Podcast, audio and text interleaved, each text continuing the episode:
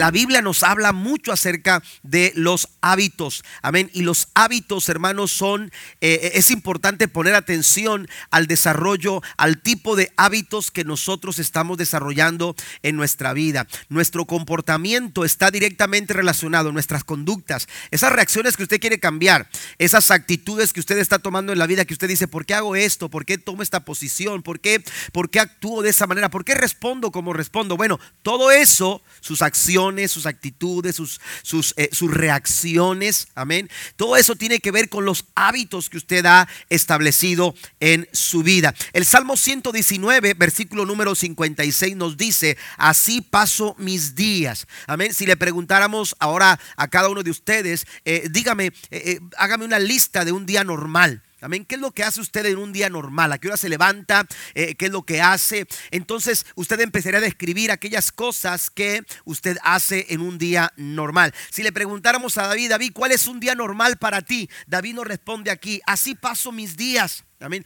Bueno, mis días comienzan de esta manera, mis días se llevan a cabo de esta manera. Y aquí David nos habla de los hábitos que él repite día tras día. Y uno de esos hábitos dice obedeciendo tus mandamientos. Habitualmente, eh, eh, repetidamente, David nos dice de, sus, eh, de cuáles son sus hábitos. Y él dice, así paso mis días. Para mí es normal, es algo habitual el obedecer tus mandamientos. Todos aquí tenemos cosas en común. Habrá algunas personas que tienen más cosas en común que otras, pero algo que todos tenemos en común en esta mañana es que todos somos, somos seres eh, eh, eh, de hábitos. Amén. Hemos sido nosotros diseñados para establecer hábitos. Somos criaturas de hábitos y, y, cada uno de nosotros tiene sus propios, sus propios hábitos. Los hábitos pueden ser buenos o pueden ser malos. Por eso la Biblia nos, nos, nos, invita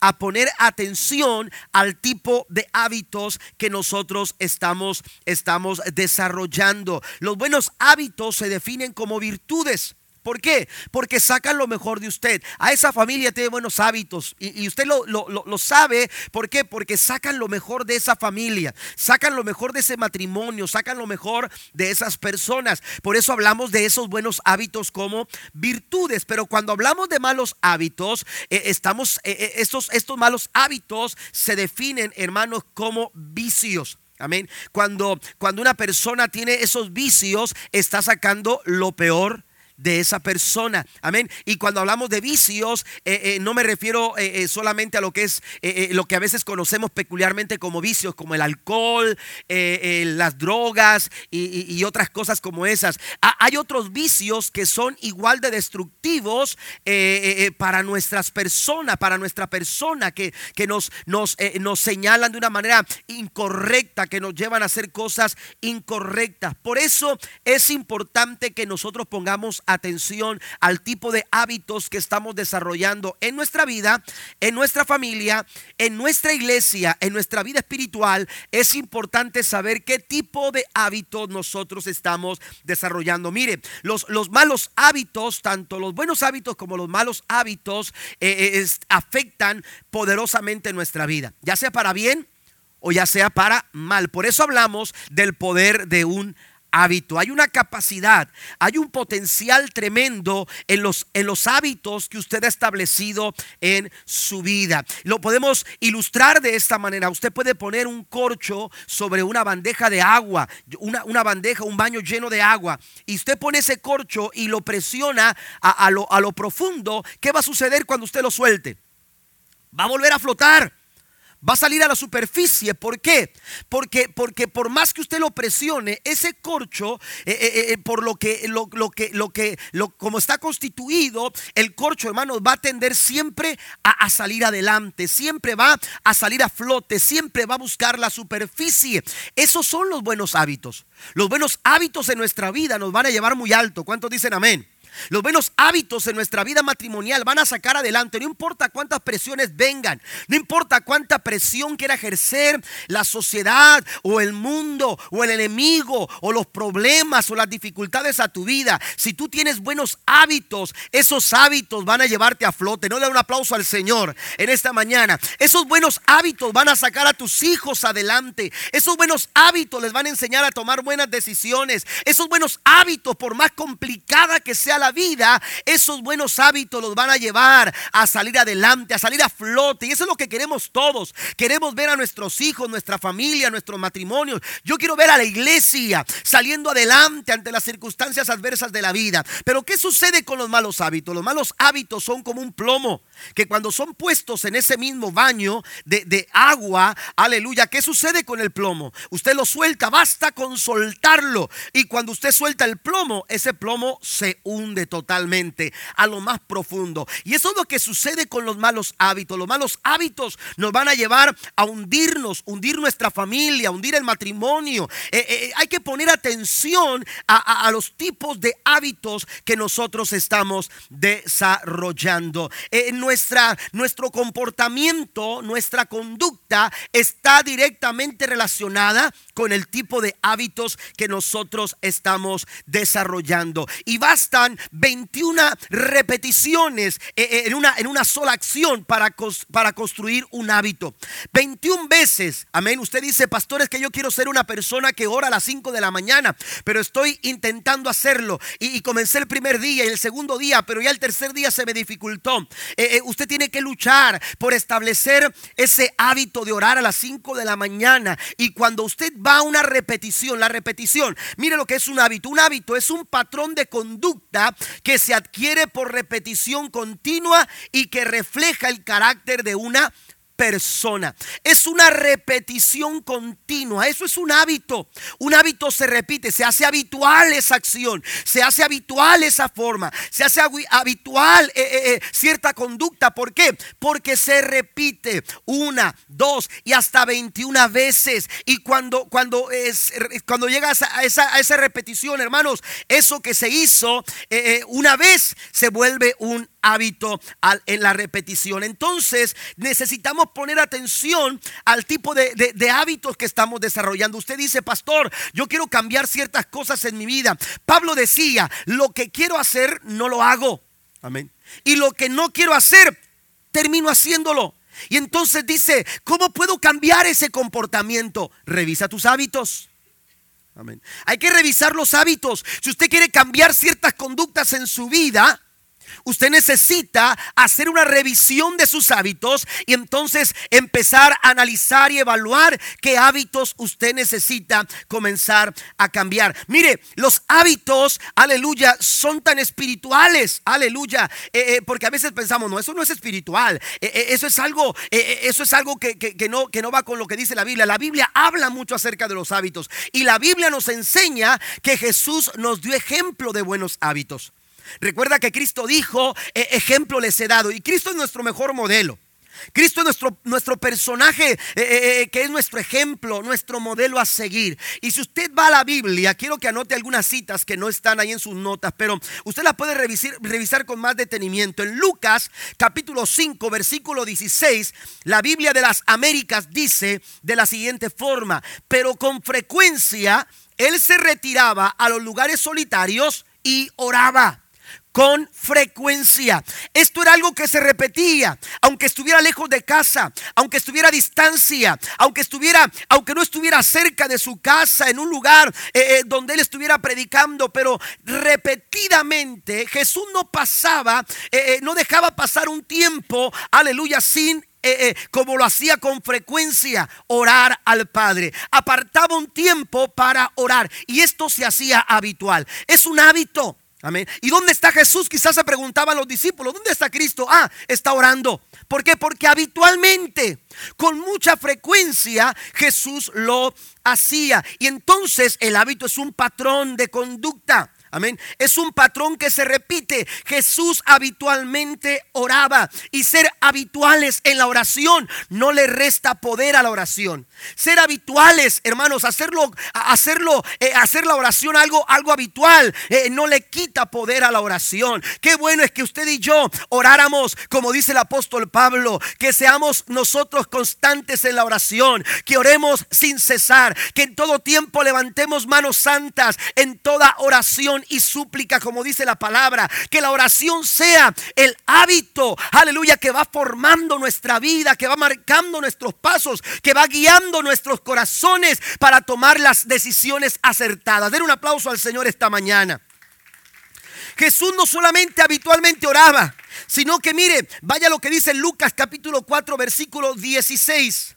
Amén. En Lucas, en el capítulo 4, versículo número 16, la, la, Biblia nos dice, parafraseando un poco lo que dice la escritura en Lucas 4, 16, es que Jesús se reunía en las sinagogas Amén. Y la Biblia dice que lo hacía, aleluya, como, eh, como, como, como acostumbraba. Amén. Jesús lo hacía como él acostumbraba. Se reunía a las sinagogas. Mire, aquí dice el versículo, cuando llegó a Nazaret, la aldea donde creció, fue como de costumbre. Permítame decirlo así, como habitualmente lo hacían. Amén. Esto era algo habitual.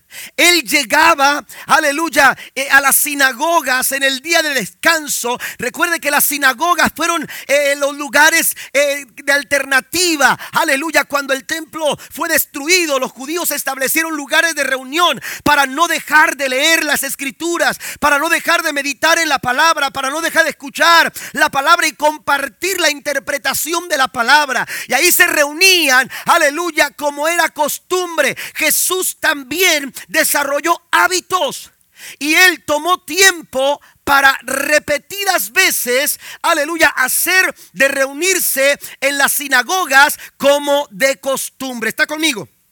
Estos son buenos hábitos, amén. Son buenos hábitos, aleluya, que necesitamos nosotros también desarrollar en nuestra vida. Pero mire, la Biblia también habla de algunos vicios en el pueblo de Dios. También la Biblia habla de malos hábitos en el pueblo de Dios. Quiero llevarle a dos referencias. Jeremías 22, 21. Mire lo que dice la escritura. Te hablé en tu prosperidad, pero dijiste, no escucharé. Esta ha sido tu costumbre. Esto ha sido un hábito. Amén. Y usted dice, eh, eh, a este muchacho le hablo, pastor, y, y nunca me escucha. Bueno, así está diciéndolo Dios. Nunca me escuchaste. ¿Por qué? Por tu mal hábito. El mal hábito de no escuchar la voz de Dios. Amén. E, el mal hábito. Y entonces Jesús, Dios está denunciando, aleluya, al pueblo de Israel, aleluya, esta costumbre eh, tan nociva, tan destructiva, tan peligrosa de no saber escuchar la voz de Dios. Dice, no escucharé. Esta ha sido tu costumbre, este ha sido tu hábito desde tu juventud, que nunca has escuchado mi voz. Los problemas de comportamiento tienen su raíz en el tipo de hábitos que hemos desarrollado. Amén. Eh, eh, ahí está el problema. Amén. Eh, nuestro comportamiento. ¿Y por qué reacciono así? Yo no quiero reaccionar de esa manera. bueno, los hábitos. Los hábitos están reflejando el tipo de carácter que tú tienes. Por eso a veces hay tantos conflictos en los matrimonios. ¿Por qué? Porque se han permitido malos hábitos en el matrimonio. Amén. ¿Me entiende? De no escuchar. En la familia nadie escucha. Los hijos no están escuchando, pero tampoco los padres están escuchando a los hijos. Amén. Y hay tanta rebeldía y hay tantas malas actitudes en la familia, hermanos, que las familias están fracturadas, los matrimonios están eh, eh, se están destruyendo, las personas están tan insatisfechas. ¿Por qué? Por causa de los malos hábitos. ¿Está conmigo? La Biblia dice que el ladrón viene para hurtar, matar y destruir. Amén. Y Satanás utiliza malos hábitos. Amén. Esas costumbres nocivas, esos vicios, Satanás los está infiltrando, aleluya, en las familias, en las personas. ¿Para qué? Para matar, hurtar y destruir. Amén. Entonces, este pueblo estaba siendo denunciado por su mal comportamiento y todo tiene que ver por un mal hábito. No has aprendido a escuchar. Desde tu juventud, dice, desde tu juventud, aleluya, no has querido escuchar mi voz. Pero escucha lo que dice Jeremías 13:23. Mire lo que dice Jeremías 13:23. ¿Puede el etíope mudar su piel o el leopardo sus manchas? Así vosotros, dice, podréis hacer el bien estando acostumbrados a hacer el mal. Ustedes no pueden hacer el bien, es lo que está diciendo el Señor. Ustedes no pueden hacer el bien porque sus hábitos están equivocados. Amén. Porque ustedes están acostumbrados a malos hábitos. Esa rutina que tienen, esas, esas costumbres que tienen. Mira, hay personas que quieren ser mejores personas, pero no logran ser mejores personas. ¿Por qué? Porque tienen costumbres tienen formas, tienen hábitos que no les permiten, en, lugar de llevarlos a flote, lo que están haciendo es llevarlos más abajo. Los están profundizando más en las cosas negativas. Los están ahogando. Aleluya. Necesitamos entonces poner atención a ese tipo de hábitos. Esos patrones de conducta que se van adquiriendo por la repetición. Por eso es importante reconocer nuestros errores. Si quiere cambiar un hábito malo, usted tiene que reconocer que tiene esas costumbres eh, eh, malas, esos vicios en su vida y empezar a buscar, aleluya, eh, a través del arrepentimiento, la restauración, el poder de Dios que puede cambiar todo aquello que está malo. El Señor dice que levanta del polvo al pobre y lo hace sentar en silla de príncipes con los príncipes de su pueblo. Aplaudo al Señor esta mañana. Porque Dios puede rescatar, aleluya, del mismo pozo de la desesperación. Dios te puede levantar, aleluya, y, y te puede llevar a gozar de la vida, vida en abundancia, que San Juan capítulo 10, verso 10 nos dice. Bendito el nombre del Señor. Necesitamos entonces, aleluya, eh, buscar el desarrollo de buenos, de buenos hábitos. Como hijos de Dios, ah, somos llamados, hermanos, a, a, a, mostrar, a reflejar el carácter de Cristo en nuestras vidas. Amén. Pero si tenemos malos hábitos, no lo vamos a lograr. ¿Cómo podemos querer hacer el bien si no estamos cambiando nuestras costumbres? Si no estamos cambiando eh, nuestros malos hábitos. Por eso Pablo dice, el que robaba, no robe más. Amén. No robe más. El que robaba, no robe más, sino que trabaje. Cambie su hábito. Es un mal hábito. Amén. Yo recuerdo que cuando niño me decían mis papás, ¿y el cambio? Porque allá lo mandaban uno las tortillas. ¿Verdad? No, no, no, papá nos preguntaba, mamá, ¿el cambio? Y este, y pudiera haber sido muy poquito. Pero mamá siempre nos decía el cambio. ¿Y sabe qué terminaba haciendo? No lo regresaba. Ande, mi hijo, tenga. A veces era para un chicle o para cualquier cosa. Y, los vecinos nos hablaban. O doña Nena nos presta a, uno de los muchachos para que vaya un mandado. Y ahí íbamos nosotros a traer mandados. Nos mandaban, éramos cuatro varones. Mi hermana la más chica, pero, pero sí, y, nos mandaban hermanos. Y mamá siempre nos decía, regresen el cambio. Regresen el cambio. Amén. Porque eso de acostumbrarse a quedarse con el cambio, al rato forma un mal hábito. Amén. Nos volvemos permisivos. Amén. Y creamos malos hábitos. Ah, es que está pequeño el niño. Es que está chiquito. Instruye al niño en su camino. Cuando fuere viejo. Amén.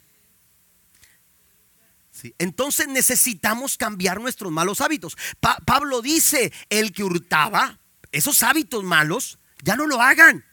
Ahora hay que empezar a, cambiar esos malos hábitos y poner hábitos buenos. Amén. El que hurtaba no hurte más, sino que trabaje. ¿Para qué? Para que gane el dinero honradamente. Entonces, la Biblia nos habla mucho acerca de hábitos. ¿Por qué? Porque los hábitos tienen el poder de formar nuestra vida. Amén. Los hábitos tienen el potencial. Nuestra vida es la suma de cada uno de nuestros hábitos. Amén. E, esos hábitos que usted permite en sus hijos, hermanos, están formando la vida de su hijo. Amén. E, es el tipo de, persona que usted está eh, eh, desarrollando dentro de su casa. Mire, vuelvo a leer lo que dice San Juan capítulo 10, verso 10. El ladrón no viene para, sino para hurtar, matar y destruir. Yo he venido para que tengan vida y para que la tengan en abundancia. Dios ha diseñado una mejor vida para nosotros. Dios ha diseñado una mejor vida para tu familia. Dios ha diseñado una mejor vida para tu matrimonio, pero ¿cómo podemos lograrlo? A través de buenos hábitos. Y yo quiero mencionar seis hábitos que nos van a ayudar a, aleluya, a poder alcanzar ese diseño de vida que Dios ha planeado para nosotros. Primero, lo primero que tenemos que hacer, el primer hábito es separar un tiempo para estar con Dios. Y usted dice, pastor, eso lo hemos escuchado todo el tiempo en este altar, en, este, en esta plataforma. Lo hemos escuchado decir muchas veces, eh, eh, eh, orar, separar tiempo para estar con Dios. Mire, no, no, no sé cuántas veces usted lo ha escuchado. La pregunta no es cuántas veces tú lo escuchaste. La pregunta es, ¿ya se hizo un hábito en tu vida? Amén. Si ya lo has escuchado tanto, pregunto esta mañana, ya hiciste de separar un tiempo para estar con Dios un hábito en tu vida. Porque esa es la, intención de decirlo una y otra y otra vez. Es importante que tú aprendas a separar un tiempo para estar Dios. Hay personas que dicen, pastores, que lo menos que tengo es tiempo. No tengo tiempo para, para, para orar, no tengo tiempo para leer la Biblia, no tengo tiempo. Y esa es la excusa de muchas personas. Si usted busca tiempo, no lo va a encontrar. Usted lo que tiene que hacer es hacer tiempo. Ahí está la clave para que un cambio nocivo, un cambio peligroso, un, perdón, eh, un, hábito, hermano, nocivo eh, sea eliminado, necesitamos empezar a hacer cambios en nuestra vida. Mire, yo estoy en un proceso actualmente de limpiar mi garaje por décima vez, yo creo. Amén. Y es que cada vez queda bien limpio. Amén. Y pasa el tiempo y se va llenando de cosas, de cosas y de cosas y no puedo acomodar mi segundo carro. Amén. Siempre el, carro viejito, ¿verdad? Se queda afuera. Amén. Y, el carro más nuevo es el que se mete. Pero no es porque esté, no, es que haga, ¿cómo se llama? Eh, eh, eh, no, es que sea haga diferencias, ¿verdad? Ni, ni, que esté haciendo ahí, este, haga menos al, otro, haga de menos al otro. Lo que pasa, discriminando. Lo que pasa, hermanos, es que, es que nomás cabe un carro. ¿Verdad? ¿Por qué? ¿Por qué? Porque se va llenando el garaje de tantas cosas. Y ahorita estoy en un proceso, no vayan a mi casa y lo menos que vean es el garaje, porque estoy en un proceso de reorganizar mi garaje. Amén. Y estoy en eso y sé que lo voy a lograr porque ya lo he hecho en otras ocasiones. Pero sabe que para lograrlo hay que eliminar muchas cosas. ¿Mm? ¿Me entiendes? Para eliminarlo tienes que regalar o hacer una venta de garaje. Porque hay muchas cosas en tu garaje, así como en el mío, que decimos, aquí lo voy a poner porque algún día lo voy a utilizar. Y ese algún día nunca llegó. Y todo lo que hace es amontonar cosas en su garaje. Amén. Usted lo que necesita para acomodar eso que acaba de comprar, para poder meter ese carro, usted lo que necesita hacer es cambios. Amén. Es hacer cambios, hacer espacio. Amén. Hacer un espacio. Amén. Para, para, para poder, para poder, oiga, eh, este, estábamos en la casa y acabamos de comprar el carro de Areli. De, mi hija mayor que está en el colegio. Lo acabamos de comprar. Eh, eh, oiga, y que se viene una granizada. Amén. Oiga, en ese ratito cuando empezó a caer el granizo, el carro de Areli estaba afuera. Oiga, que pongo la camioneta por un lado y que empiezo a mover todo. ¿Y cómo le hicimos? ¿Te acuerdas, Araí? Oiga, pero metimos el carro de Areli. Dije, no, lo acabamos de comprar y luego se va a golpear todo. Amén. ¿Por qué? Porque hay que hacer espacio. Si usted quiere separar un tiempo para con Dios, para estar con Dios, usted necesita dejar de buscar un tiempo. Usted lo que necesita es empezar a hacer tiempo, hacer un tiempo intencional, hacer un tiempo bien programado. Jesús dice que lo hacía frecuentemente. Aleluya. Variaba el lugar, variaba quizás eh, eh, eh, la hora o qué sé yo, pero Jesús no pasaba un día sin estar en comunión con su Padre. La Biblia nos dice en el Salmo 5, versículo 3, hablando el salmista, oh Señor, de mañana oirás mi voz, de mañana presentaré mi oración a ti y con ansias esperaré. La pregunta, amados hermanos, aleluya, es si nosotros estamos desarrollando ese tipo de hábito, aleluya, en el que Dios, aleluya, pueda encontrarnos a nosotros a través de un tiempo de oración, a través de un tiempo devocional. David practicó, aleluya, este hábito de separar un tiempo para estar con Dios. En el Salmo 25, versículo 4 y 5 dice, muéstrame la senda correcta Oh Señor, señálame el camino que debo seguir. Guíame con tu verdad y enséñame, porque tú eres el Dios que me salva. Todo el día pongo en ti mi esperanza. Mire, esta práctica de separar un tiempo para con Dios, hay tantas personas que quieren y a veces vienen, pastor, quiero tomar la decisión correcta, quiero tomar el paso correcto, quiero, quiero, quiero tomar el camino correcto. Eh, aleluya, usted necesita separar tiempo con Dios porque dice David que cuando tú separas tiempo con Dios, tú vas a, vas a recibir, Dios te va a mostrar la senda correcta. Amén. Dios te va a decir qué es lo correcto.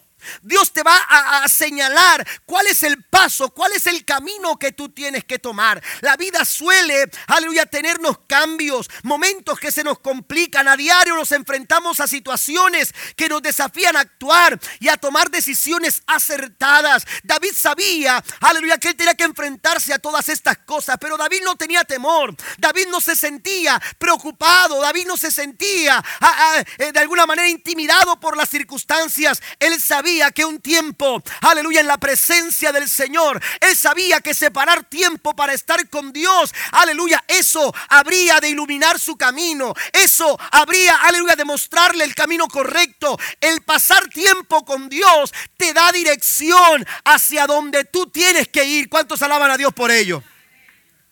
No tendrás temor, no tendrás, aleluya, angustia. Tú vas a saber actuar de acuerdo, aleluya, a un hábito que has desarrollado, porque Dios, hermanos, cuando pasamos tiempo con Dios, Dios dirige, guía nuestros pasos. Oiga, yo recuerdo que cuando recién comenzamos nuestro ministerio de este lado, eh, hace algunos 20 años atrás, empezamos a viajar, hermanos, por lugares donde no conocíamos, lugares a donde nunca habíamos ido. Amén. Y yo hasta la fecha, yo siempre, mi esposa es la que se encarga de buscar las direcciones, yo solamente manejo. Y ahí me dicen derecha, derecha, bien obediente yo.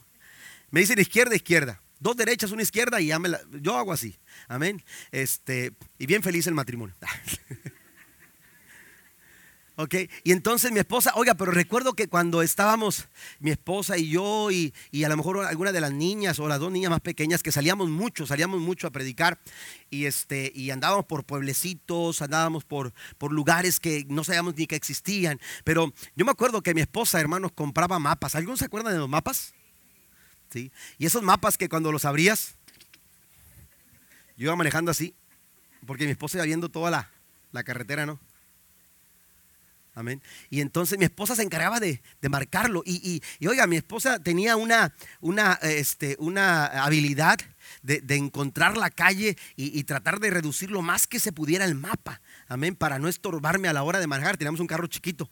Amén. Y entonces este, ahí íbamos y mi esposa me decía, tienes que tomar esta calle. Y yo iba así. E, esos mapas se acabaron cuando llegó el GPS. Amén. Cuando el GPS llegó, hermanos, es una maravilla. Amén. Usted solamente pone su dirección y, o la dirección a la que va, la ubicación donde está, y el GPS le dice por dónde usted tiene que ir, qué camino tiene que tomar, y, hasta te dicen vuelta a la derecha. ¿A poco no? Y, entonces, y no diste vuelta a la derecha, que dieras vuelta a la derecha. Y, y si se pasó más, te dije que te dieras vuelta. Pero resulta, hermano, que, que, e, el GPS ha revolucionado y es, y es una maravilla ese aparato, hermanos, para poder, oiga, usted va manejando y, le busca a usted e, la, dirección y le da hasta tres alternativas. E, ¿Por qué carretera puede ir? Por otra acá y, cuáles son los minutos y cuánto tiempo. Y de repente usted va manejando y, el GPS te está adelantando y, entonces dice, hay, una, hay un accidente a cierta distancia, hay cinco minutos de retraso pero no te preocupes. Amén. Eh, eh, bueno, así no se lo dice, ¿verdad? Pero, pero le, dice, le dice, no se preocupe. Eh, hay, una, hay una dirección alterna, hay una calle por la cual se puede salir para, para evitar ese, ese, ese, ese percance que hay adelante. Entonces, el GPS es una maravilla. Amén. Bueno, cuando tú vas a la presencia de Dios, cuando tú pasas un tiempo con Dios, aleluya, Dios, amados hermanos, Dios ya ha visto lo que tú no has visto. Dios ya sabe el camino que tú tienes que tomar. Hay cosas que a ti y a mí nos sorprenden, pero a Dios nada lo sorprende porque Él está en control de todas las cosas. Él es Dios y Él es soberano y Él sabe todas las cosas, aleluya. Él sabe el mejor camino que tú tienes que tomar. El mejor camino que tú debes, que, Dios, que, que, tú tienes que tomar es el que Dios ya ha trazado para llevarte, aleluya, por, un tiempo de bendición. Una vida, dice, para que tengan vida y para que la tengan en abundancia. El problema es cuando tomamos caminos equivocados. Y entonces los matrimonios, las familias, las personas empiezan a sufrir situaciones. Por eso es importante separar un tiempo. Es un hábito. Cuando tú tomas un tiempo para estar con Dios, tú vas a, vas a encontrar, aleluya, siempre la dirección correcta, el camino que tú tienes que tomar. Les cuento una historia del hermano Max Lucado en uno de sus libros, eh, eh, Los números de la esperanza 3.16. Es un libro precioso que habla de San Juan 3.16. Él menciona una historia cuando él estuvo eh, de misionero, no sé si uno o dos años allá en, en, Río de Janeiro, predicando y, compartiendo el mensaje por allá.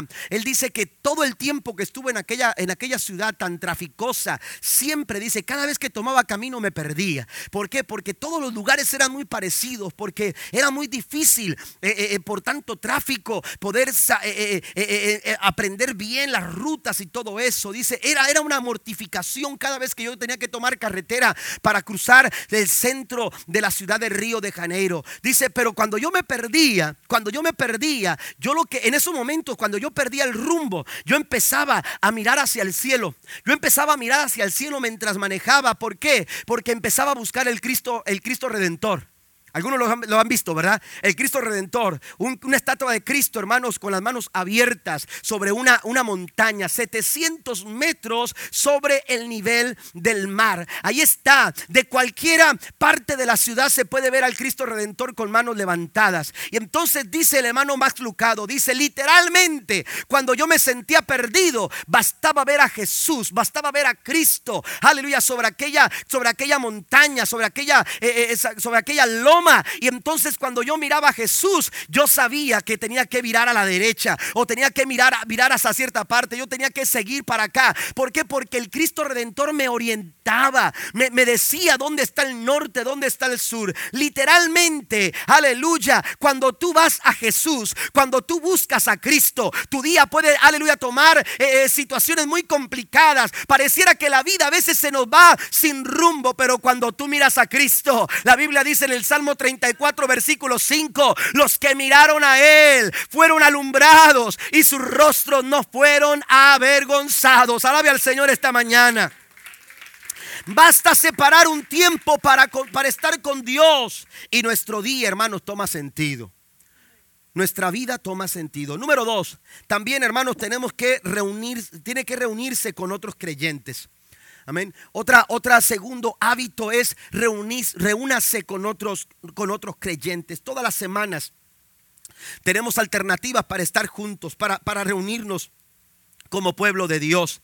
La primera iglesia, la iglesia primitiva, la iglesia del libro de los hechos, fue una iglesia, hermanos, que transformó, que impactó, que, que, que tocó tanto a, las, a las, personas, hermanos. Eso es una iglesia que es una referencia de lo que Dios puede hacer a través de, su pueblo, de lo que Dios puede hacer a través de la iglesia. Esta iglesia eh, conmocionó a toda una sociedad. Pero sabe una cosa, ellos habitualmente tenían sus reuniones. Amén. Ellos se reunían Aun cuando la iglesia crecía, aun cuando la iglesia avanzaba, no dejaban de congregarse. La Biblia dice en Hechos capítulo 2, verso 46, día tras día continuaban. Amén. Era algo repetitivo. Continuaban unánimes en el templo y partiendo el pan en los hogares. Comían juntos con alegría y sencillez de corazón. Ahí no había cristianos aislados. Ahí no había cristianos, aleluya, que decían mejor solo. Allá no había cristianos que, que se enfocaban solamente al estudio personal de la palabra del Señor. Eso es bueno. Tener un estudio personal de la palabra de Dios es bueno. Pero también la Biblia dice, mirad cuán bueno y cuán delicioso es habitar los hermanos juntos y en armonía. Cuando nos reunimos, hermanos, el reunirnos es un hábito. ¿Está conmigo? Es un hábito sano, es un hábito, hermano, saludable, es algo que nos beneficia a todos. Ellos continuamente se reunían y no solamente en el templo. Mire, la Biblia dice que también se reunían en los hogares. Amén.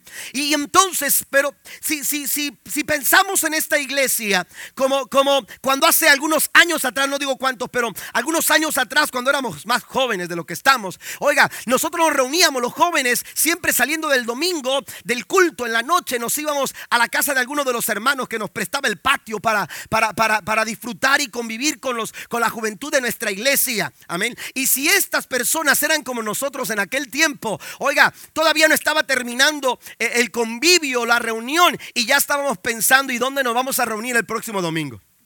¿Y dónde nos vamos a reunir el próximo domingo? ¿Por qué? Porque habitualmente ellos se reunían habitualmente, ellos disfrutaban de un tiempo en congregación. No basta con desarrollar un estudio de la palabra de Dios de forma personal. No solo necesitamos pasar un tiempo con Dios, también es necesario desarrollar un sentido de comunidad en armonía con los hermanos en la fe. Hechos 20, versículo 7 dice, el primer día de la semana, reunidos los discípulos para partir el pan, Pablo les enseñaba habiendo de salir cuando? Al día siguiente.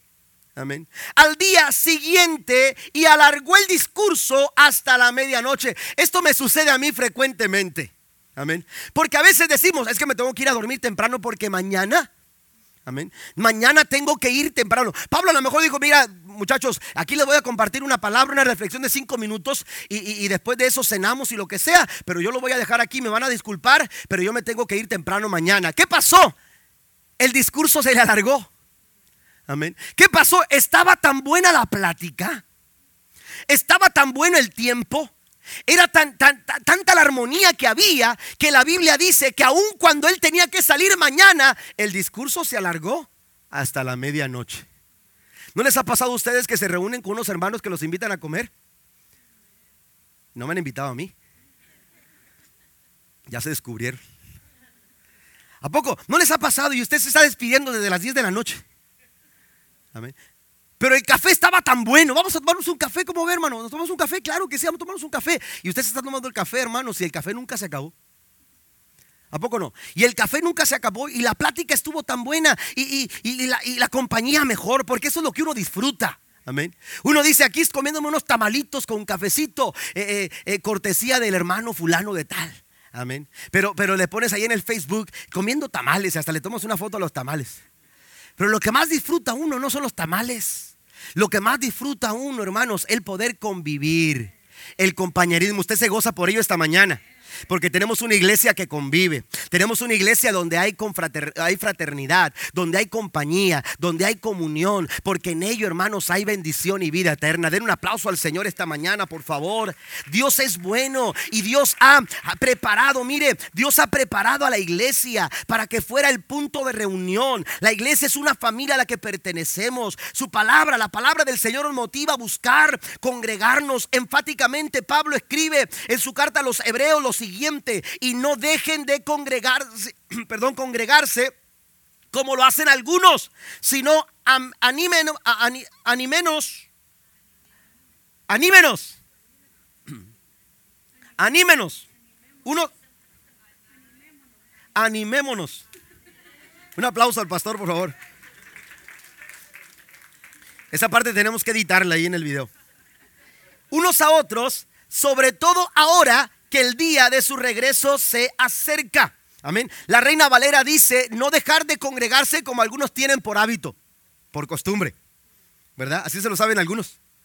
Bueno, algunos tienen la costumbre, porque a veces la necesidad se hace costumbre. Hay personas que dicen, eh, eh, es que hoy no puedo ir a la iglesia por esta situación. Y, pero cuando, cuando ah, nos volvemos, hermanos, repetitivos, la necesidad se hizo costumbre. Y es un mal hábito. Amén. Yo entiendo que hay situaciones que de pronto no le permiten venir a la iglesia, pero que no se le haga un hábito. Porque en ello el apóstol Pablo nos, nos está, eh, este, nos está eh, eh, recomendando, no dejen de congregarse. Hay tanta necesidad de congregarnos, hermanos. Hay tanto, tanto, tanto, tanta bendición el estar juntos que usted y yo no podemos desaprovechar el momento de un servicio los martes a las 7, un miércoles a las 7, o un servicio a las 9, a las 11 o a las 6 de la tarde del domingo. Usted necesita congregarse porque eso trae bendición a su vida. Es un buen hábito. Amén. Enseñemos a nuestros hijos a congregarnos en la casa del Señor. Hebreos capítulo 10, verso 25 nos habla, aleluya, de la necesidad que tenemos nosotros de desarrollar este tipo de hábitos. A Dios le complace que tú y yo estemos juntos y en armonía. Amén. Por ello el Señor, hermanos, aleluya, ha establecido a la iglesia para suplir nuestra necesidad de congregarnos. Mire, Éxodo capítulo 32, versículo 26 dice, se puso Moisés a la puerta del campamento y dijo, quien está por Jehová el que está del lado de Jehová. Quien separa tiempo para estar con Jehová no se aísla. No, no, no se distancia. Amén. Hay personas que dicen, no, yo, yo acá solo, mejor para no meterme en problemas. No, quien está por Jehová, júntese conmigo. Si usted está por Jehová, usted necesita congregarse. Si usted está por Jehová, usted necesita venir a la casa del Señor. Es una necesidad que necesitamos nosotros, amados hermanos, descubrir día a día en nuestra, en nuestra vida. Voy más adelante. Número tres, busque la dirección y la sabiduría de Dios. Estamos hablando de hábitos, hábitos saludables que tenemos que desarrollar. Buscar la dirección y la sabiduría de Dios. En cada decisión que tomamos, hermanos, tenemos nosotros que, eh, en primera instancia, buscar la dirección y la sabiduría que viene, que viene del Señor. Esto es un hábito, es algo habitual. Nosotros no damos un paso adelante sin antes buscar la guianza y la dirección del Señor. Como pastor, He enfrentado, hermanos, eh, situaciones en la vida de muchas familias que no buscaron la dirección de Dios, Amén. Me he encontrado a personas que, toman decisiones tan, eh, tan ligeras, tan irresponsables, tan, tan así sin pensarlas, que, que, después de, que se dan cuenta de lo, de lo malo de sus decisiones, entonces dicen, eh, pastor, necesitamos que Dios nos ayude. Amén que Dios nos ayude. Hay personas que me han dicho, pastor, ¿por qué Dios permite que, pase por esto? Y, Dios responde, eh, bueno, es que no me consultaste, no me preguntaste. Amén. No, no, no te detuviste a preguntarme. ¿Sabe que los hábitos tienen tanta potencial? Tanto potencial, por eso hablamos del poder de un hábito, que eh, eh, los, los, eh, los, analistas, hermanos, señalan que el 40%, escuche esto, el 40% de nuestras decisiones, las decisiones que tomamos en nuestra vida, no las pensamos. El 40% de las decisiones que tomamos en nuestra vida no las pensamos. El cerebro no se toma el tiempo para pensarlas. ¿Por qué? Porque, porque son decisiones que, que, se, que, se, que se toman, hermanos, debido a las repeticiones. Amén. Es decir, el cerebro ya sabe cómo decidir. ¿Por qué? Porque esto ya pasó. Porque esto ya lo hicimos. Es habitual. Es habitual que Él tome estas decisiones, es habitual que Él decida por esta decisión, es habitual que Él actúe de esta manera. Y entonces el cerebro ya no se detiene a pensar esa decisión y por eso tomamos, tomamos malas decisiones. ¿Por qué? Porque de acuerdo a nuestros hábitos son las decisiones que nosotros tomamos. ¿Está conmigo? Amén. Entonces, nuestras decisiones, hermanos, son afectadas por nuestros hábitos. El 40% de las decisiones que tomamos están siendo afectadas por nuestros hábitos, sean buenos o sean malos. ¿Mm? ¿Me explico? Entonces, por eso es importante que recurramos a la palabra para entender la forma en que nosotros tenemos que buscar la dirección y la sabiduría que viene de Dios. Mire lo que dice Proverbios capítulo 3 versículos 5 al 7. Confía en el Señor con todo tu corazón. No dependa de tu propio entendimiento. Busca su voluntad en todo lo que hagas y Él te mostrará cuál camino tomar. No te dejes impresionar por tu propia sabiduría. En cambio, teme al Señor y aléjate del mal. Amén. Aquí eh, el proverbista nos recomienda cinco aspectos, nos da cinco recomendaciones para tomar decisiones acertadas. Las enumero aquí, yo quiero que las anote por favor. Número uno, Hermanos, tenemos que depositar toda nuestra confianza en Dios. La primera recomendación para, para, buscar la dirección y la sabiduría de Dios es depender totalmente de Dios, depositar toda nuestra confianza en el Señor. Usted necesita depositar toda su confianza. Mire, esa confianza debe de ser, amados hermanos, una confianza total. A veces solamente confiamos en el poder de Dios, pero también tenemos que confiar en la sabiduría de Dios. Es decir, Dios no solamente puede, Dios también sabe. ¿Está conmigo? Dios sabe mejor que tú y sabe mejor que yo. Él sabe mejor lo que tenemos que hacer. Y yo tengo que tener esa confianza, esa clase de confianza en la que yo le digo, Señor, mira, yo no sé lo que tengo que hacer aquí, pero yo sé lo que tú, eh, yo sé que tú sí lo sabes. Yo sé que tú sí lo sabes. Así que yo pongo en control todo lo que soy y solamente me espero y confío en ti. Segundo, no dependa de su apreciación. Cuidado. Amén. Muchos problemas de familias, de hogares, de matrimonio, de personas hoy en día, hermanos, es la dificultad para saber evaluar. Amén. Tomar, tomar una buena evaluación. Mire, a veces le estamos dando valor a lo que no tiene valor. Hoy en día nuestra sociedad está, eh, está con, los, eh, con valores, hermanos, muy equivocados. Dice la escritura, lo bueno llaman malo y a lo malo llaman bueno. Amén. Hay una confusión de valores. Y hoy en día hay muchas personas que le dan más valor a otras cosas que a su propia familia, a su matrimonio. Amén. Hay, personas que le están dando valor a otras cosas que realmente no tienen. ¿Por qué? porque tienen una mala apreciación. Recuerde, esto no es texto. Todo, no todo lo que brilla es oro. No todo lo que brilla es oro. Tenemos que tener cuidado. Amén. Tenemos que tener cuidado. La Biblia dice, aleluya, que tenemos que guardar sobre toda cosa nuestro corazón. Amén. Tenemos que cuidar bien nuestro corazón. ¿eh? La sociedad nos dice allá afuera, haz lo que te dicte el corazón. Cuidado, engañoso es el corazón más que todas las cosas. ¿Quién lo conocerá? Cuidado con la apreciación. ¿Eh? No se deje llevar por su apreciación. Tenga cuidado. Mejor hay que ir a Dios. Amén. Si alguien puede valorar las cosas, si alguien sabe sopesar las cosas, si alguien sabe, hermanos, tener una, una, una, una, buena evaluación de las cosas, es aquel que todo, que todo lo sabe y que todo lo puede. Bendito el nombre del Señor. No te apoyes en tu propia prudencia, dice la escritura. También, número tres, busque la voluntad de Dios. Amén. ¿Quiere tomar buenas decisiones? Confíe totalmente en el Señor. No dependa de su apreciación, pero también usted tiene que buscar la voluntad de Dios. Y esto tiene que ver, hermanos, o esto demanda de nosotros renunciar a nuestra propia voluntad. Amén. Y a veces batallamos con eso. Tenemos que renunciar a nuestro yo, a nuestros placeres, a nuestros gustos, Amén. A lo, que, a lo que a veces nosotros queremos y, a veces anteponemos a lo que Dios quiere hacer en, en nuestra vida. Jesús nos dio ejemplo y él dijo, no se haga mi voluntad, sino que tu voluntad se haga en mi vida. Tenemos nosotros que tener esa misma actitud que hubo en Jesús, renunciar a nuestra propia voluntad, porque a veces nosotros, hermanos, estamos equivocados en lo que queremos. Estamos equivocados porque hay tantas personas que, de pronto, hermanos, lucharon tanto por una casa y se dan cuenta que perdieron más, más de lo que ganaron. Amén. Porque querían, que estaban tan enfocados en esa casa que olvidaron su hogar, su familia. Amén. Porque no es lo mismo un hogar que una casa. Amén. Y hay personas que están mal enfocadas, pero cuando tú buscas la voluntad de Dios, hermanos, el Señor, el Señor te va a dirigir perfectamente y vas a tener satisfacción en cada logro que tú alcances. Siguiente, manténgase en el temor de Dios o el temor a Dios. Amén. Tenemos que mantenernos en el temor a Dios, un respeto y una reverencia hacia Dios.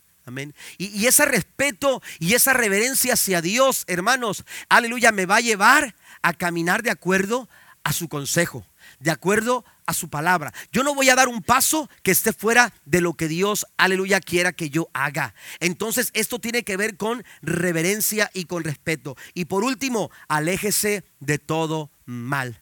Amén. Aléjese de todo mal. Hay que romper con los malos hábitos, aquellas influencias, aquellos, aquellos caminos que nos están invitando a dar un mal paso, aquellas eh, cosas que quieren influenciarnos para tomar eh, eh, malas decisiones. Tenemos que apartarnos de todo eso. Amén. Tenemos que empezar a enfocarnos en las cosas que, son para, para, el bien, que, que, Dios busca que nosotros desarrollemos en nuestra vida. Número cuatro, haga lo que la palabra de Dios dice. Ese también es otro hábito. Usted tiene que hacer de acuerdo a lo que la palabra del Señor enseña. Y esto es muy importante, hermano, porque a veces nos quedamos solamente con lo que escuchamos, pero no hacemos nada con lo que escuchamos. Dice Santiago que seamos no solamente oidores, sino que seamos hacedores de la palabra. No se trata de cuánto usted sabe de la Biblia, sino cuánto de lo que sabe está poniendo usted en práctica. Amén. Vamos a poner en práctica, mire, eh, eh, si usted le da tiempo a las cosas, usted de pronto se puede olvidar. Así que usted tiene que salir esta mañana con la idea de practicar lo que usted está recibiendo en esta mañana. Hacer un análisis, una evaluación de sus hábitos y entonces decir, esta área en mi vida yo la tengo que cambiar. Esto yo lo tengo que modificar. Esto yo tengo que hacer algo porque, porque este es un mal hábito. Y, entonces usted tiene que poner en práctica lo que usted está recibiendo esta mañana. Amén. Por eso dice la, el peligro de ser solamente oidor. El peligro de ser solamente oidor es que a nosotros las cosas se nos pueden olvidar en cualquier momento. E, en cualquier momento las cosas, la mente, hermanos, se nos puede, se nos puede, se nos puede olvidar, se nos puede escapar lo que tenemos que hacer. Por eso, eh, la premura, cuando Dios le habla a Josué y le dice en el capítulo 1, versículo 8 del libro de Josué, nunca se aparte de tu boca este libro de la ley. dice, dice, sino que meditarás en él para que hagas conforme a todo dice para que guardes y hagas. Ahí es donde quería llegar. Para que guardes, entonces, para que para que usted guarde eh, la palabra del Señor, pero no solamente en guardar, sino para que hagas conforme a todo lo que en él está escrito. Amén. Y entonces, ese entonces ocurre cuando actuamos de acuerdo a la palabra. No hay un entonces en nuestra vida si no estamos practicando la palabra. Usted no puede esperar que las promesas de Dios se cumplan en su vida si usted no está viviendo conforme a la palabra. Amén. Y hay personas que se preguntan, pastor, ¿por qué las promesas de Dios? Yo veo que otros hermanos reciben la promesa de Dios, pero a mí Dios me prometió algo, pero no lo ha cumplido. Bueno, revísese. Revise sus hábitos. Revise sus costumbres. Revise sus acciones. Revísese a la luz de la palabra del Señor. Mire, la Biblia es muy clara, hermanos. La Biblia es muy clara. La Biblia nos dice en Santiago 1, 21, verso 25 al 25. Así que quiten de su vida todo lo malo y lo sucio y acepten con humildad la palabra de Dios. Les ha, sembrado en el corazón porque tienen el, tiene el poder para salvar su alma. No solo escuchen la palabra de Dios, tienen, tienen que ponerla en práctica. De lo contrario, solamente se engañan a sí mismos, pues si escuchas la palabra pero no la obedeces sería como ver tu cara en un espejo. Te ves a ti mismo, luego te alejas y te olvidas cómo eres, pero si miras atentamente en la ley perfecta que te hace libre y la pones en práctica y no la olvidas, lo que escuchaste, entonces Dios te bendecirá por tu obediencia. ¿Cuántos quieren ser bendecidos? Aquí está la clave para ser bendecidos, porque entonces harás prosperar tu camino y todo, todo te saldrá bien. Den un aplauso al Señor esta mañana. Ya estoy terminando. Número 5, muestre fidelidad en sus diezmos. El, quinto hábito, hermanos, tiene que ver con la décima parte. Amén. Y la décima parte, amados hermanos, es algo que, que Dios pide, que Dios eh, eh, eh, demanda de su pueblo desde el principio. Usted lee en el Antiguo Testamento y, esto fue algo, hermanos, un hábito que, que, se practicó desde el principio. Amén. Antes de que apareciera la ley, ya estaba la práctica del diezmo. Amén. Ya estaba la práctica del diezmo. Ahora, hay personas que dicen, es que el Nuevo Testamento, eh, el diezmo era para el Antiguo Testamento, pero, pero no para, para, practicarlo eh, eh, ahora en el Nuevo Testamento. y en, el Nuevo Testamento no, hay, no hay, no hay como, textos que enfaticen como, como lo hacen en el Antiguo Testamento. Mire, yo quiero llevarlo a lo que Cristo dijo en Mateo capítulo 23, versículo 23. Lo que pasa es que a veces malinterpretamos el texto.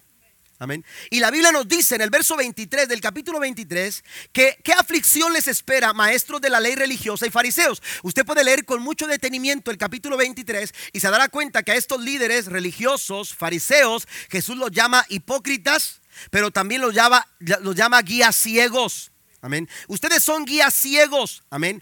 Dice hipócritas, pues se cuidan de dar el diezmo Escuche, Jesús reconoce la práctica del diezmo. Y usted dice, dice, de dar el diezmo sobre el más mínimo ingreso de sus jardines de hierbas, pero pasan por alto los aspectos más importantes de la ley, la justicia, la misericordia y la fe. Es cierto que deben diezmar, pero sin descuidar las cosas más importantes.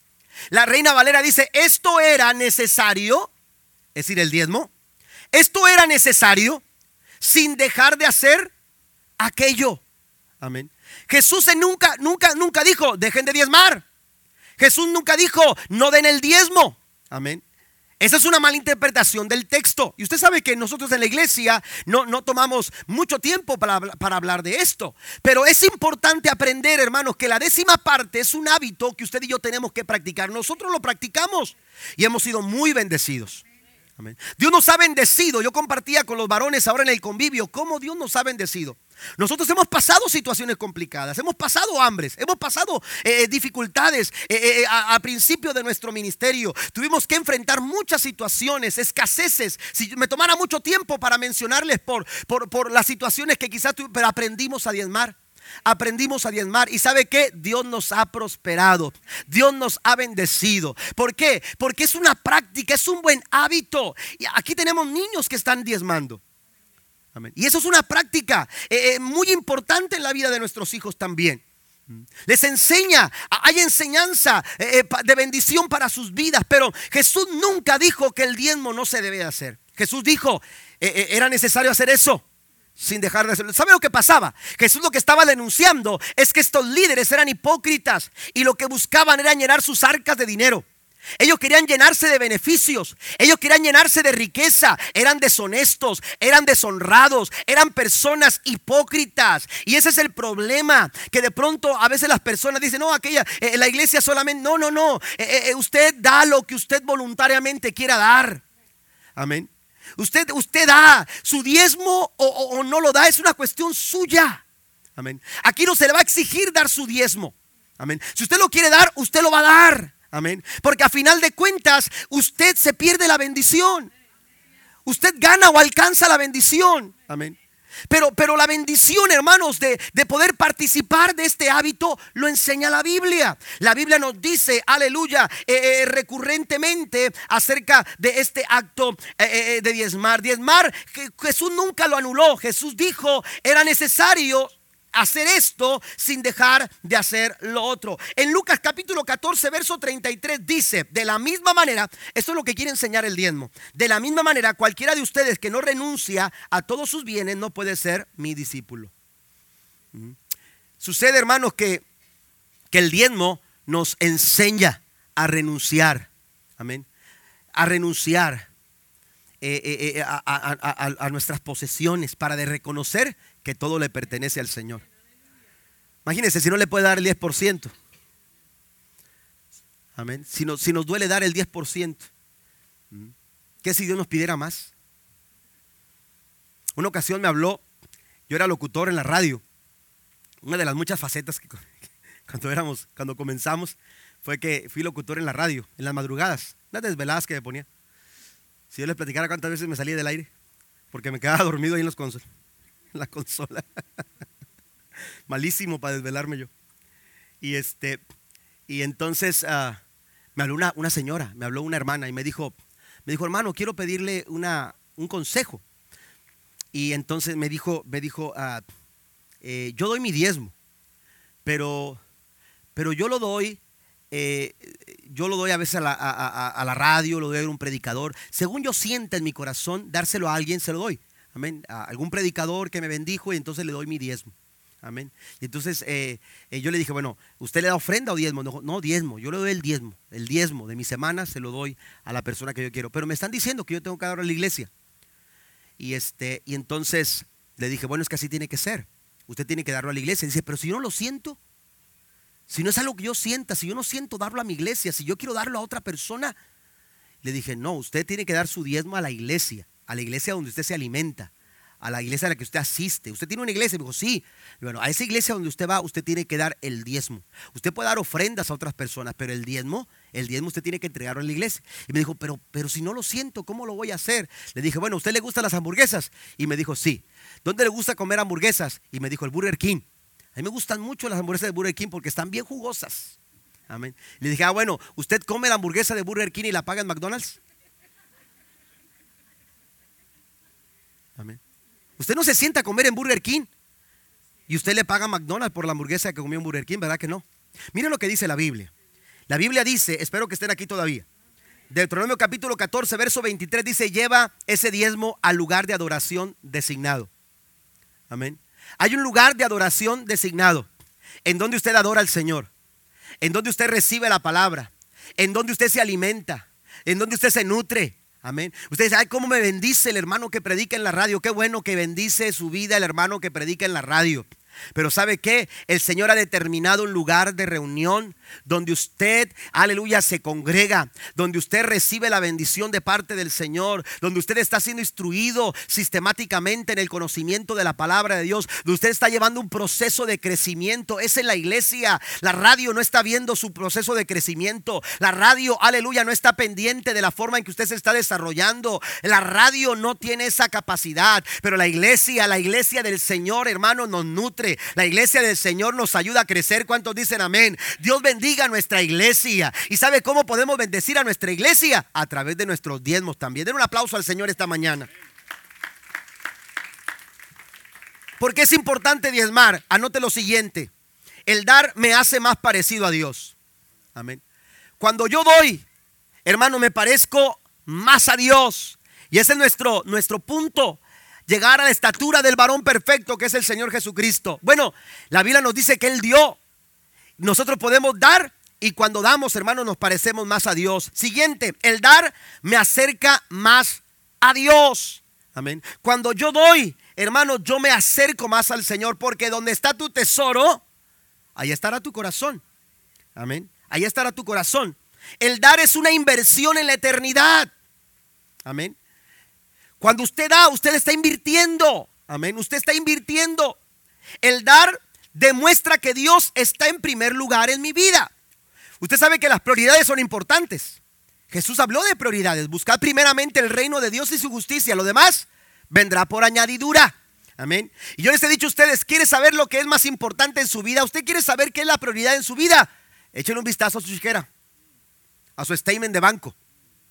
Amén. Y si ahí recurrentemente aparece AutoZone, Pet Boys, este, uh, O'Reilly, este, si usted, eh, eh, o, o eh, Tire, entonces le voy a decir que el más importante de su vida, su carro. O si aparece en Chili's, o aparece Applebee's, o aparece Oli Garden, o aparece otro restaurante, hermanos, entonces para usted lo importante es, es, es, es la comida. Amén. Pero la chequera, hermanos, define mucho nuestras prioridades. ¿Qué es lo más importante? Porque donde está tu tesoro, ahí estará tu corazón.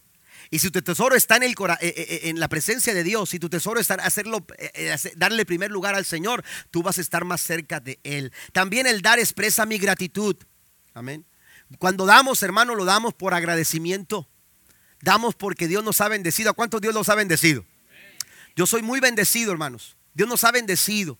Amén. Y cuando damos, lo hacemos por agradecimiento. Expresamos gratitud de lo recibido de tu mano. Ahora nosotros te damos. Y por último, cuando damos, también recibimos.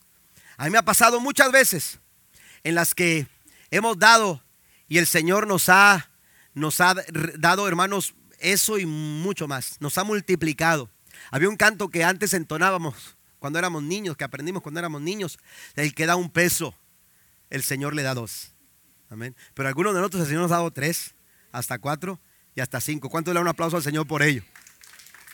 Hemos sido tan bendecidos, amén, por este hábito de diezmar. Y por último, pasen los músicos, por favor. Yo sé que nos ha tomado más tiempo esta enseñanza, pero eh, eh, es importante, hermanos, saber el impacto que tienen los hábitos en nuestra vida. El tipo de hábitos que usted permite en su casa, hermanos, van a darle forma a su vida, su matrimonio y su familia. Y queremos nosotros, nuestro deseo es ver familias bendecidas nuestro deseo es ver a sus hijos crecer, aleluya, en el conocimiento de Dios y desarrollando vidas saludables, vidas sanas. Amén. Yo siempre lo he dicho y ese ha sido eh, eh, eh, una, una, cuestión de lo cual yo me siento muy contento cada vez que lo digo. Amén. nosotros tenemos niños jóvenes hermanos muy sanos, muy saludables, porque nos hemos enfocado a enseñarles a ellos desde muy pequeños. Desde muy temprana edad nuestros niños se están bautizando. Amén. Están comprometiéndose con el Señor a los 13, a los 12 años, a los 14 años. No tenemos que ir a buscarlos a las drogas, no tenemos que ir a buscarlos a la cárcel, no, porque nos estamos ganando desde muy pequeños. Hay niños que están siendo bautizados con el Espíritu Santo. ¿Cuántos han visto en nuestra iglesia? Dios está bautizando a niños de 7, de 8, de 9 años con el poder del Espíritu Santo de Dios. Esto nos enseña a nosotros, hermanos, que estamos formando el corazón de nuestros hijos para agradar a Dios. Amén. E, esto tiene que ver con hábitos que hemos establecido como iglesia. Pero estos hábitos, estos hábitos se tienen que ver también en nuestras familias. Se tienen que ver en nuestros hogares. Se tienen que ver en nuestros matrimonios. Porque recuerde que los hábitos reflejan nuestro carácter. El sexto hábito, hermanos, es desarrollar amor y servicio en nuestras actitudes. Mencionaba a nuestros hijos porque nosotros tratamos siempre de acompañar a los muchachos. Esta vez no me dio la oportunidad, no se dio la oportunidad de poder ir al campamento de los Royal Rangers. Pero he ido a campamentos de Missionettes. Casi cada año estoy yendo con los niñas de Missionettes. Amén. Con mi esposa y con las sponsors. algunos hermanos que nos ayudan para ir llevando niños. Siempre nos falta espacio para poder llevar a todas las niñas. Amén. Y, a los campamentos de Royal Ranger igual. Amén. Los jóvenes igual. Ahora estamos ya para llevar cerca de 30 jóvenes que vamos a, a la convención de jóvenes a Galveston. Amén. Eh, eh, vamos a ir a la convención en Galveston esta vez, pero siempre estamos tratando de acompañarlos a ellos. Y sabe que cada vez que vamos, los pastores me dicen, qué lindos muchachos tienes. Qué lindos. El hermano Eri de la Rosa un día me dijo, me dijo, oye, esos muchachos en, el campamento de los Royal Rangers me recordaron tanto a ti. Me recordaron tanto a ti. Así me dijo él. Así me lo dijo. Hermano Joe, que es el encargado de los Royal Rangers, también me dijo, pastor, sus niños eran los más serviciales en el campamento. No teníamos que decirles que limpiaran eh, eh, el, área, que fueran a buscar los papeles a los campos. Ellos agarraban bolsas y, y levantaban papeles. Amén. Y esto nos habla, amados hermanos, de que hemos desarrollado hábitos en el corazón de nuestros hijos. Amén. ¿Por qué? Por servir. Pero tenemos que tener cuidado porque a veces servimos con malas actitudes. A veces servimos, se puede levantar un papel eh, eh, con una mala actitud. Amén. Pero hay que ponerle a cada servicio que hacemos, hay que ponerle la mejor actitud. Si usted va a levantar un papel porque cruzó por ahí, a, ver, a ver, a, ver, un mujer, por favor. ¿Qué cosas en esta iglesia? Amén. Bueno, no ven ese papel que está tirado, ya lo vio usted. Levántelo con actitud en el nombre del Señor. ¿Está conmigo? Hágalo con Va a saludar a alguien. Acérquese con toda la actitud. Amén. Qué bendición que estés aquí. Amén. Aquí está eh, Eri. Amén. Y una vez estábamos en la eh, eh, en, un entrenamiento de, jóvenes en, en Corpus y, ya todos queríamos, ya estábamos todos en la ven y no salía, no salía Eri. Y no salía Eri. ¿Dónde está Eri? Y háblenle a Eri. Pues Eri no estaba evangelizando a alguien ahí en la recepción. El servir, hermanos, con pasión, el servir con amor, el servir con actitud. Amén. Y, cada vez que lo hacemos, tenemos que hacerlo pensando en algo. La Biblia nos dice, vaya conmigo por favor, espero que esté aquí conmigo todavía. Mateo capítulo 22, versículo 37 al 39 nos dice que tenemos que amar al Señor con todo nuestro corazón, con toda nuestra alma y con toda nuestra mente. Pero también dice el verso 39 que hay un segundo mandamiento que es igual de importante. Ama a tu prójimo como a ti mismo. Cuando tú sirvas, cuando tú sirvas, hazlo con amor. ¿Por qué? Porque la Biblia dice en 1 de Juan capítulo 3 versículo 18, hijos míos, no debemos limitarnos a decir que amamos. Amén. No se limite solamente a decir te amo, sino que debemos demostrarlo por medio de lo que hacemos. Amén. Yo te pregunto, ¿estás sirviendo? Está sirviendo. Pastores que no tengo una posición. Usted no necesita en comunidad cristiana Emanuel. Usted no necesita una posición para servir. Usted puede servir. Usted puede servir. Porque esa debe de ser una característica. Es un hábito que tenemos que desarrollar. Pero cuando usted está sirviendo, usted tiene que hacerlo de corazón. Mire lo que dice, primera de, perdón, Primera Corintios capítulo 6, verso 14 al 16. Y hagan todo con amor. Amén. Háganlo todo con amor. Ustedes ya saben que Estefanas y los de su casa fueron los primeros frutos de la cosecha de los creyentes de Grecia. y en ellos tienen su vida puesta al servicio del pueblo de Dios. Les ruego que, amados hermanos, que se sometan a ellos y a otros como ellos que sirven con tanta devoción. Amén. Que sirven con tanta devoción. Cuando usted sirve, usted tiene que hacerlo con devoción, sea pequeño, sea grande sea a través de un testimonio, sea a través de, de, un servicio manual, lo que usted haga, hágalo con amor. Porque ahí está, hermano, la diferencia. Un buen hábito hace la diferencia. Póngase de pie, por favor, en esta mañana, en esta tarde ya. En el nombre del Señor. Mire, termino con esto. Yo dije una frase al principio de la enseñanza. Y mencioné que para establecer un hábito se necesitan 21 repeticiones. 21 repeticiones. Pero escuche esto. ¿Sabe que lo que se repite 21 veces se vive 21 años? Es el poder de un hábito.